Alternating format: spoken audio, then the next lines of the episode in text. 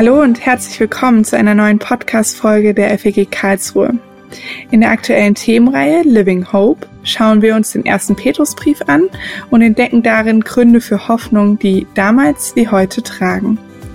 Wir begleiten die Reihe mit Podcast-Gesprächen, in denen wir mit Personen aus unserer Gemeinde und darüber hinaus einzelne Themen vertiefen. Wir, das bin ich, Madita Schneider, heute gemeinsam mit Sebastian Miklusch. Und heute freuen wir uns sehr, dass wir die Susanne Stieler als Gast bei uns haben. Susanne, schön, dass du da bist. Schön, das mit euch zu machen. Susanne, du bist jetzt schon seit längerer Zeit bei uns in der Gemeinde engagiert, auch äh, im Bereich Seelsorge. Und vielleicht für die Leute, die dich jetzt nicht alltäglich äh, kennen oder dich regelmäßig im Gottesdienst sehen, einfach für unsere Zuhörer. Was machst denn du so außerhalb der Gemeinde, in deiner Freizeit oder als Hobby? In meiner Freizeit und als Hobby. Mein Alltag ist geprägt von einem kleinen Familienunternehmen. Ich bin verheiratet, wir haben drei Kinder und das nimmt viel ein. Dann bin ich engagiert in der Seelsorge in der Gemeinde und ähm, freue mich auch immer, wenn ich dort im Lobpreis mitmischen darf. Äh, oder Gebet ist noch so ein Thema in der Gemeinde, Frauenarbeit. Und meine Freizeit, ich liebe es und freue mich über Beziehungen und die Beziehung zu leben mit Familie, die hier teilweise auch in Karlsruhe lebt oder guten Freunden und freue mich, dass der Alltag mir auch so diese Freiheiten lässt. Und wenn ich das richtig weiß, bist du auch diejenige, die schon seit einiger Zeit hinter den wöchentlichen Bibelversen steckt, die im Newsletter immer zu sehen sind und auch einfach so einen Impuls für die Woche mitgeben. Danke, dass du da jede Woche einen Bibelvers bei uns raussuchst. Sehr gerne. Und es passt auch total gut zu dem, worüber wir heute mit dir sprechen wollen. Und zwar ähm, ergänzend zu Christians Predigt vom 1. Oktober wollen wir mit dir darüber sprechen, inwiefern uns das Wort Gottes Hoffnung gibt. Genau. Und da möchte ich auch direkt die Frage an dich weitergeben. Ähm, wie sieht es denn bei dir aus? Wie regelmäßig liest du in Gottes Wort? Und das ist auch immer eine Frage, die mich beschäftigt. Wie gestalte ich so die stille Zeit? Und da die Frage an dich. Ja, einmal, wie regelmäßig liest du in der Bibel und wie gestaltest du diese Zeit?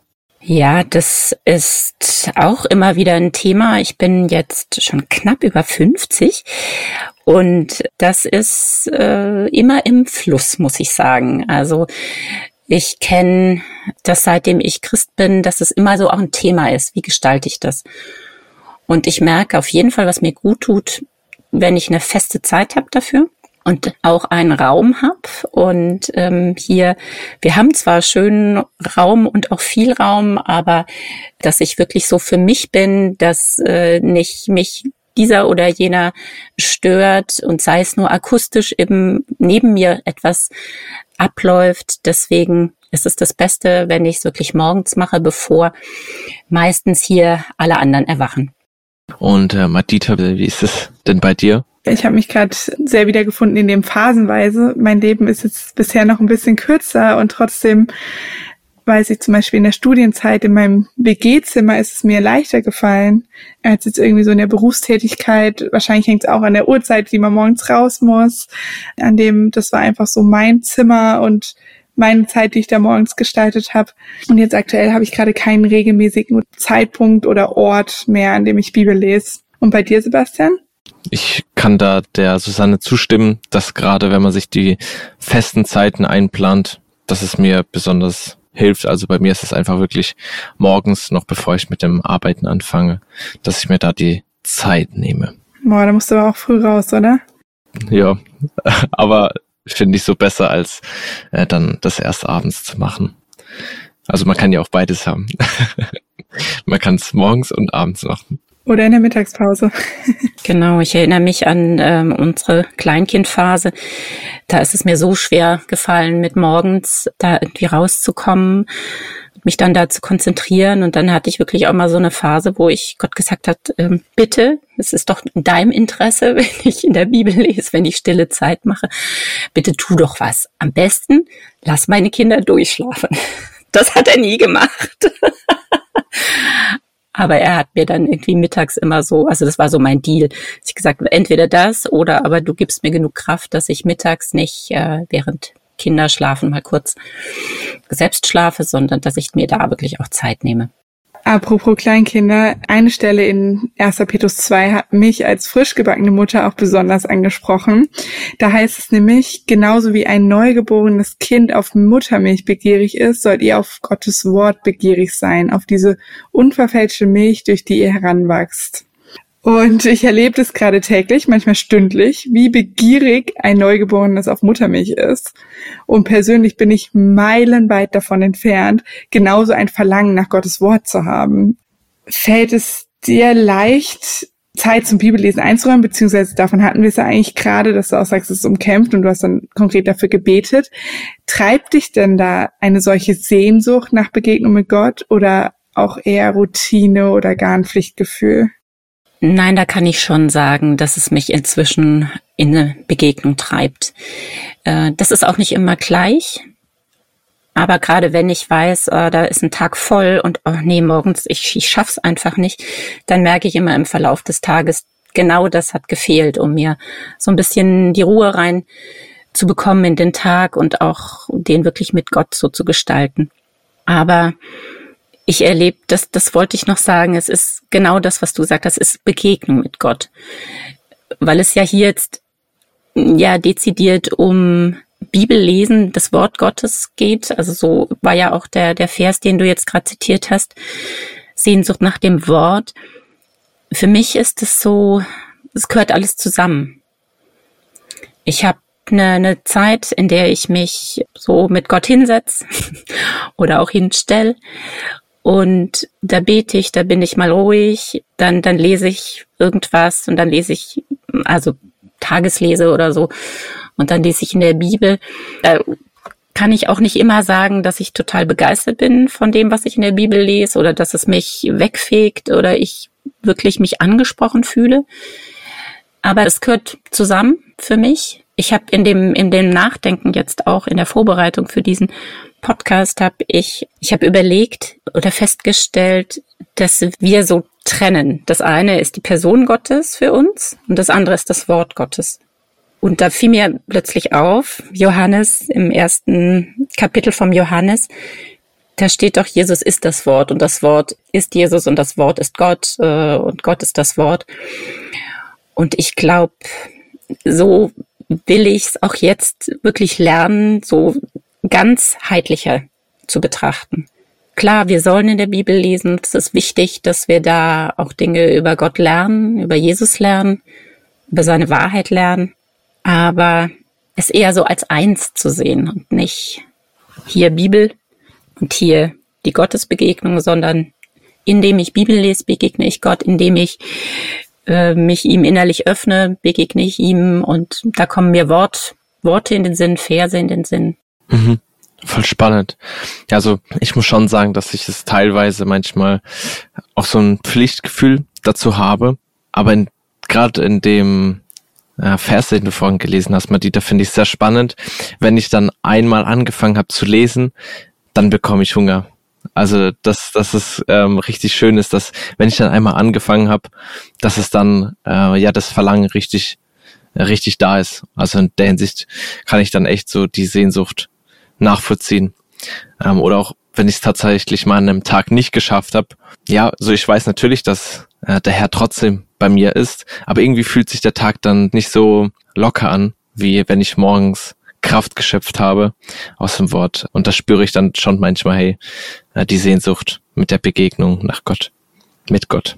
Das finde ich super, dass du sagst, dass quasi manchmal schon das Pflichtgefühl dich hintreibt, aber dann der Hunger kommt das kann ich mir vielleicht auch das nächste Mal so ein bisschen mich damit austricksen, zu sagen, okay, komm, jetzt einfach kurz mal hinsetzen und dann mal gucken, was daraus passiert und entsteht. Und da finde ich auch deine Sichtweise sehr schön, Susanne, dieses ganzheitlichere.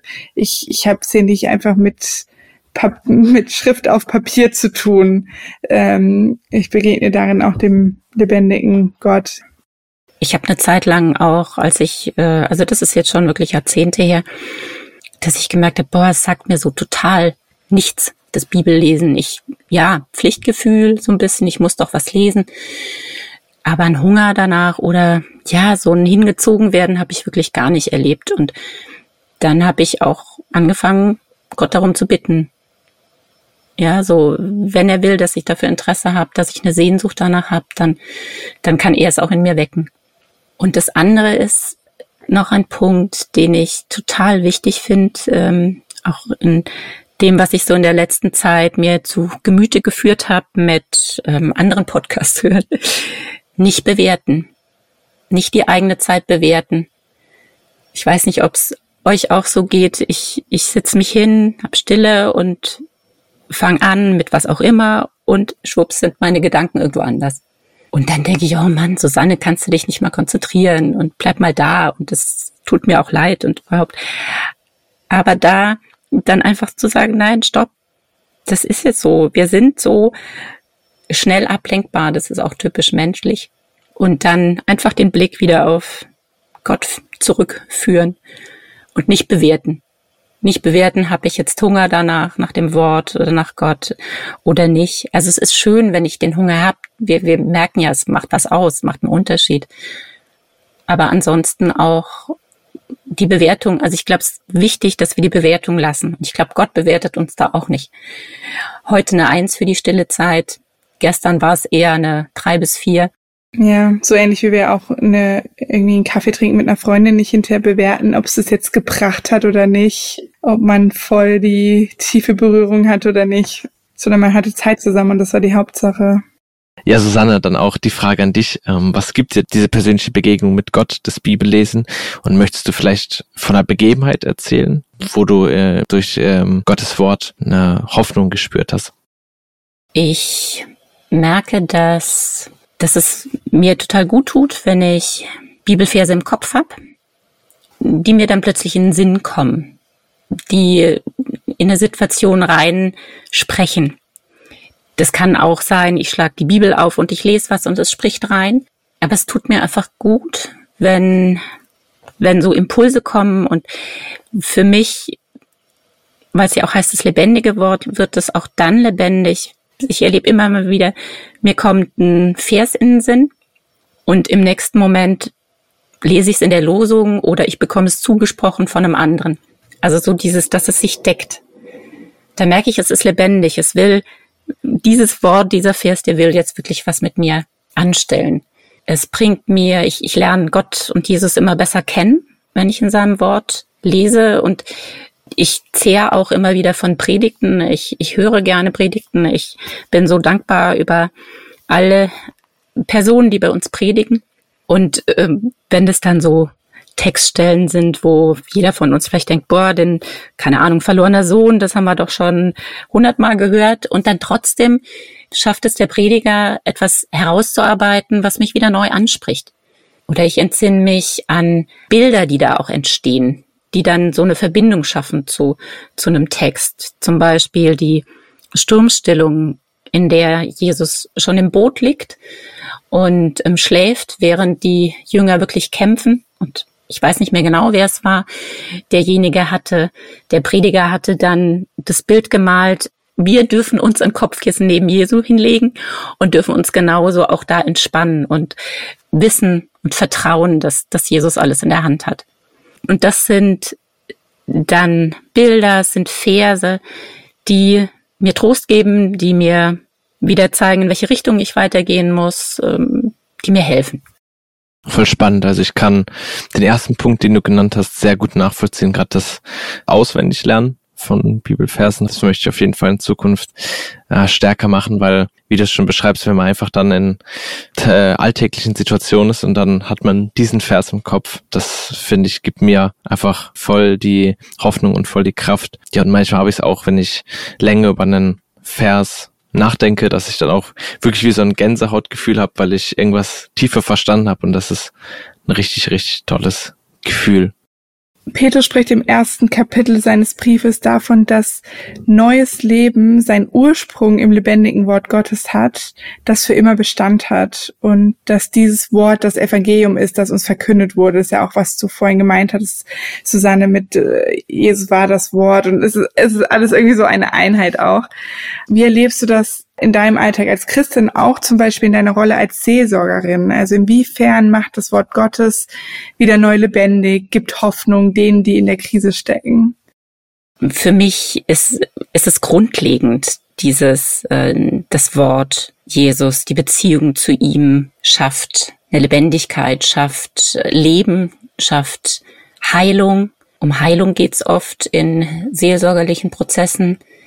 Es schafft Freiheit, Freiheit von Bindungen. Und die Bindungen müssen gar nicht jetzt massiv sein, also nicht jetzt in Richtung krankhaft, sondern ich glaube, jeder von uns ist gebunden an bestimmtes ähm, Verhalten, an bestimmte Mechanismen. Und das ist das, was ich für mich selbst und dann aber auch wieder für andere transportieren möchte, dass sie frei werden in Jesus. Und da kann dann eben das Gespräch, die Seelsorge an sich helfen. Ich sehe mich ja auch als Werkzeug, als Sprachrohr. Ich möchte nicht meine Sachen der anderen Person sagen oder gar überstülpen, sondern ich möchte was von, von Jesus weitergeben. Und das kann ein Wort sein, und das sind dann oft eben so, so Zusprüche, so Trostverse. Zum Beispiel dieses, kommt her zu mir alle, die ihr mühselig und beladen seid. Was ich auch so ein schönes Bild finde. Ja, dass wir uns wirklich unseren Kopf auf Jesu Schultern legen dürfen. Das kann aber auch was ganz anderes sein, je nachdem, wo der Ratsuchende dann so sein, seine Knackpunkte hat. Ja, das finde ich anschlussfähig, dass du sagst, du willst ja auch nicht nur so von dir was weitergeben oder auch dann erlebst in der Seelsorge wirklich, wie nicht nur ein gut gemeinter Ratschlag oder Ermutigung aus deinem eigenen Mund, sondern das Wort Gottes eben nochmal eine andere Kraft in dem Sinne entfaltet im Leben der Menschen, äh, weil eben der lebendige Gott dahinter steckt, der eben fähig ist zu heilen. Es ist jetzt nicht so, dass ich mit Bibelversen um mich äh, werfe in der Seelsorge. Das kommt und im Gebet bete ich auch häufig irgendwie in einen Bibelvers. Aber letztendlich ist die Grundlage der Seelsorge ist so das, was ich, was Gott uns auch beschreibt, wie er sich das Menschsein vorstellt. Nämlich, dass wir in der Beziehung mit ihm, dass nur wir in der Beziehung mit ihm heil werden können. In der Abhängigkeit mit ihm. Und dass ich da für mich diese Zusammenhänge erkannt habe, die Weisheit, die, die man auch immer wieder so in der Bibel finden kann, ähm, die ich dann weitergebe. Und das ist, das ist so diese Freiheit, zu der wir berufen sind. Mhm. So gesehen ist Seelsorge für dich quasi Beziehungsarbeit und Bibelverse öffnen manchmal so ein, so ein Fenster rein in wie ist Gott und, und wie darf meine Beziehung zu ihm aussehen. Ja, die meisten, die zu mir kommen, sind Christen und ähm, verbinden was äh, mit der Bibel. Für viele ist auch gerade das, wie gestalten sie die äh, Beziehung mit Gott. Auch das ist dann manchmal Thema. Und da mal noch so ein bisschen mehr Weit rein zu bekommen und zu, zuzusprechen. Weil das ist das, denke ich oft. Wir sind viel zu eng, haben Erwartungen an uns selber, an andere. Und Gott lässt uns viel mehr Raum. Da haben wir diesen Raum, den du gerade genannt hast. Madita, vielleicht passt es da. Ja, dass er uns in einen weiten Raum stellt. Und ich glaube, Gott ist viel weiter wie wir, viel weniger eng, weniger festgeschrieben. Und das will ich vermitteln. Und da zähre ich aus, ja, aus der Bibel, aus dem Wort und aus der Beziehung mit ihm, was ich für mich erkannt habe und was ich dann auch so äh, weitergeben kann. Das finde ich auf jeden Fall total beeindruckend. Mir persönlich fällt es zurzeit nämlich eher schwer, nicht nur die Zeit einzuräumen zum Bibellesen, sondern auch, wenn ich mir dann Zeit nehme, darin so das lebendige Wort zu entdecken oder diese Gottesbegegnung zu haben. Und jetzt hast du gerade schon angesprochen, dass einige auch genau mit dem Thema dann in die Seelsorge kommen und sich quasi Unterstützung holen von jemandem, das zusammen durchzusprechen und nochmal zu bewegen, was helfen könnte. Hast du oder habt ihr, Sebastian, vielleicht fällt dir auch noch was ein, noch ein Tipp für mich und für diejenigen, denen es genauso geht, wie wieder frischer Wind und Neugierde, dieser Hunger ins, ins Bibellesen kommen kann und in, in, in die Gottesbegegnung? Für mich ist, wiederhole ich mich da, nicht bewerten, mich dem immer wieder aussetzen. Ist auch nicht jeden Tag gleich, dass ich, ich lese nicht jeden Tag in der Bibel. Und dann aber auch so ganz verschiedene Medien nutzen. Ich habe so eine Tageslese da liegen. Ehrlich gesagt spricht mich der, der Text dazu oft nicht an.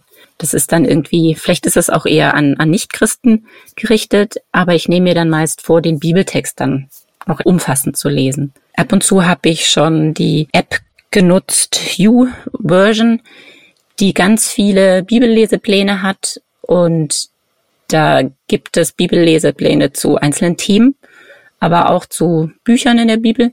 Also keine Ahnung, interessiert mich gerade Thema Nachhaltigkeit, würde ich da vermutlich auch einen Bibelleseplan dazu finden. Und das äh, finde ich dann immer ganz interessant. Also wenn ich den, den Weg nehmen kann über was interessiert mich gerade, was beschäftigt mich, dann muss ich sagen, Hauskreis und Predigten sind einfach enorm wichtig für mich oder auch andere Podcasts, wo Bibeltexte vorkommen und dann auch wieder beleuchtet werden, weil bei mir ist oft so, da gibt es Aha-Erlebnisse und ähm, werden mir Zusammenhänge wieder klarer. Ja, also auch einfach verschiedene Kanäle, die da dann zusammenkommen, ja. Ah, und wovon ich wirklich schwärme, ist ähm, so diese Bibel-Übersetzungsvergleiche. Ähm, die mit Bibelserver, wo du dir wirklich so, also zumindest auf einem breiteren Bildschirm, X-Bibel-Übersetzungen ähm, gleichzeitig anzeigen lassen kannst oder Bibelübertragungen, die jetzt dann ja auch von sich sagen, sie sind jetzt nicht eine Wort-für-Wort-Übersetzung, aber da habe ich zum Beispiel eine Willkommen daheim, die ist nur fürs Neue Testament und die spricht mich immer wieder sehr an, weil es, ja, die berührt wirklich das Herz. Also ich würde sagen, dass es jeden Christen betrifft, dass er mal ja, das Gefühl hat, hm, jetzt äh, habe ich eine Flaute oder jetzt habe ich einfach nicht so Lust. Und äh, ähnlich wie es bei dir, Susanne, ist, ähm, finde ich die Bibellesepläne von YouVersion sehr, sehr spannend und wie du es schon beschrieben hast, gerade das, was einem gerade im Leben interessiert, beschäftigt, betrifft, ja, finde ich da richtig, richtig coole Bibellesepläne, wo man dann durch seinen Alltag zur Bibel kommt. Und ich finde das richtig, richtig cool, weil man dann echt das Wort auf sein Leben anwendet, so wie es ja auch gemacht werden soll. Oder ich kenne viele, viele YouTube-Kanäle, die ich mir sehr gerne anschaue. Sowas wie Crosstalk, Crosspaint äh, oder The Bible Project. Ich finde, das sind richtig, richtig tolle Kanäle, welche Predigten beinhalten oder auch Geschichten aus der Bibel visuell darstellen. Und es, finde ich, hilft mir nochmal voll, mich da rein zu versetzen, ähm, richtig zu, zu sehen, wie das denn hätte sein können. Und da finde ich das sehr spannend, das Buch in der Bibel zu lesen und mir danach eine visuelle Zusammenfassung anzuschauen. Das finde ich richtig, richtig spannend. Und ich glaube, dass das wirklich wieder frischen Wind und Neugierde in das Bibellesen bringen kann. Zum Thema hineinversetzen, wie es vielleicht wirklich, wie es vielleicht gewesen sein könnte, ist natürlich The Chosen, die Serie natürlich auch unschlagbar inzwischen, ja. Ja, vielen Dank, Susanne, dass du der Einladung gefolgt bist und heute mit uns gesprochen hast. Ich nehme auf jeden Fall ein paar Punkte mit raus, die mich auch persönlich wieder neu inspirieren, äh, ins Wort Gottes einzutauchen. Dich, liebe Hörerin, lieber Hörer, laden wir ein, in zwei Wochen wieder einzuschalten, wenn wir über das Thema Hoffnung für die Welt, Umgang mit der weltlichen Autorität sprechen. Bis dahin, eine gute Zeit und bis bald.